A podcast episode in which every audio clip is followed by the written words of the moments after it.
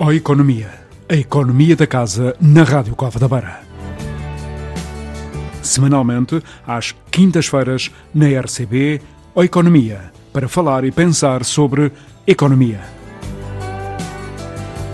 Ó Economia, com a assinatura de João Leitão.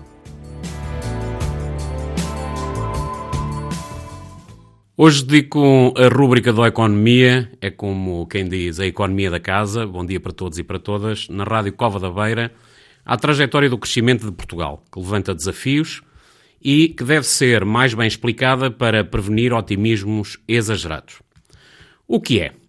Começo por distinguir entre a medida de crescimento efetivo e a de crescimento potencial. A primeira, a do crescimento efetivo, diz respeito ao que decorre da variação do PIB real efetivo e é uma grandeza macroeconómica que mostra a quantidade observada de bens e serviços produzidos e consumidos numa determinada economia durante um dado período.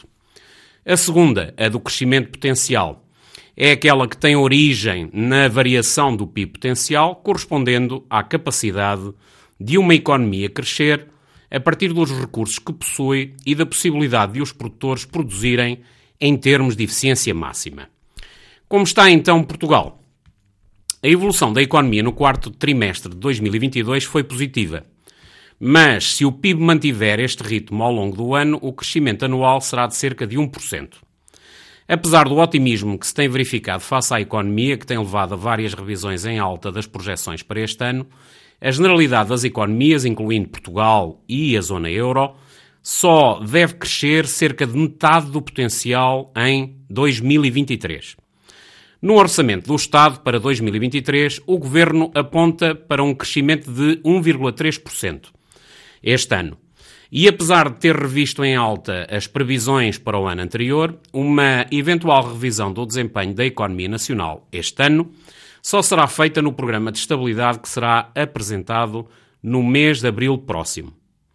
O atual cenário macroeconómico evidencia que a inflação desacelerou pelo terceiro mês consecutivo em janeiro, variando de 9,6% para 8,3%, e a inflação subjacente evoluiu, caindo de 7,3% para 7,0%, o que prefaz uma variação total de 0,3 pontos percentuais.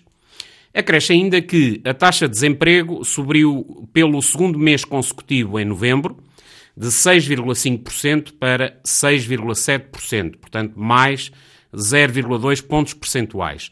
No que respeita ao ritmo de execução do Plano de Recuperação e Resiliência, conhecido por PRR, apesar de terem sido aprovados 1.082 milhões de euros de projetos, os pagamentos só aumentaram em 63 milhões, ou seja, apenas 23% do ritmo necessário para cumprir as metas. É de sublinhar que, apesar da perspectiva de crescimento fraco, a zona euro conseguiu evitar a recessão técnica que se temia, sendo que no quarto trimestre de 2022 a economia da zona euro desacelerou de 0,3% para 0,1% em cadeia e de 2,3% para 1,9% em termos homólogos, ou seja, considerando exatamente o mesmo período do exercício económico anterior. Há soluções para este contexto? Existem soluções, sobretudo, existe um caderno de encargos com reformas e trabalhos substanciais a concretizar para assegurar uma trajetória de crescimento sustentável. E esse caderno inclui o aumento da competitividade fiscal, como já tratámos na rubrica anterior, a criação de incentivos económicos para o aumento das exportações, a criação e implementação de um Plano Nacional de Produtividade, o fomento da cultura de exploração da oportunidade, seguindo este nexus da criatividade para a inovação e em direção ao empreendedorismo baseado no conhecimento.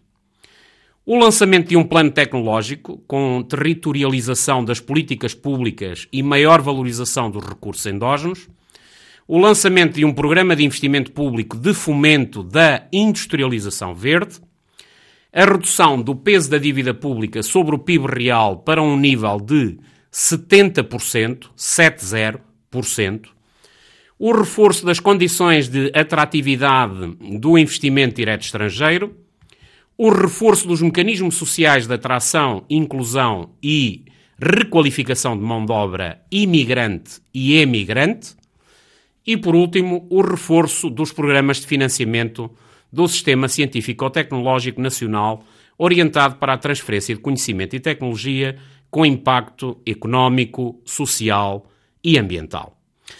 E hoje ficamos por aqui. Não falta capital intelectual e linhas de ação reformistas e inovadoras, mas deve haver um reforço das condições de exploração das oportunidades anteriormente identificadas, em prol da mudança tecnológica para uma efetiva trajetória de crescimento sustentável que aumente e se aproxime mais do PIB potencial de Portugal.